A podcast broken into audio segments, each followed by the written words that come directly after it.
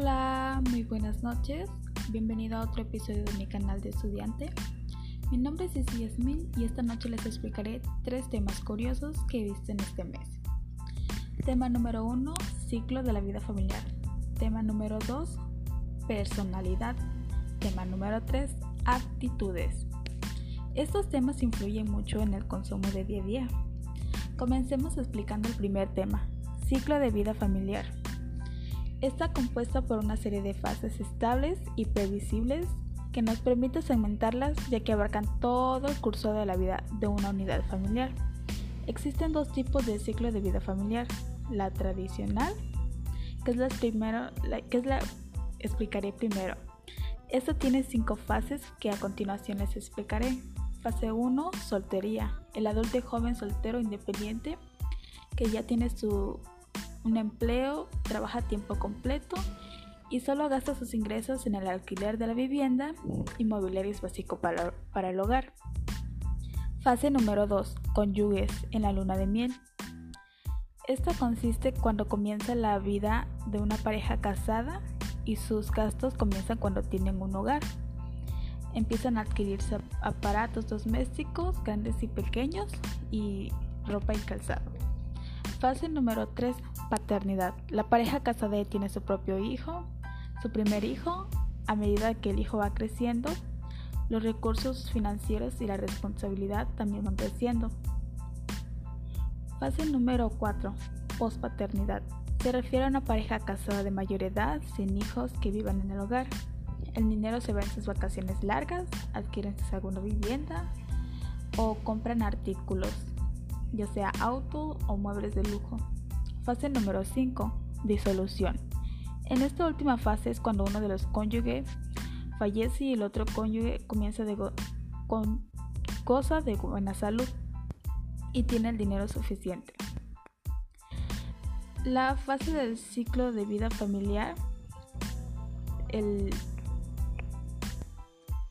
no tradicional, consta de parejas sin hijos, parejas que se retrasan en el matrimonio, se casan poco antes de los 40, parejas que retrasan la llegada de su primer hijo, padres solteros, familia extensa y también hay hogares de tipo no familiar que son parejas no casadas, personas divorciadas sin hijos, personas solteras y viudos. Continuemos con el tema número 2, actitudes. Este consiste, su concepto son que las reacciones son repetidas de una persona en el comportamiento habitual para sentir o actuar de manera determinada.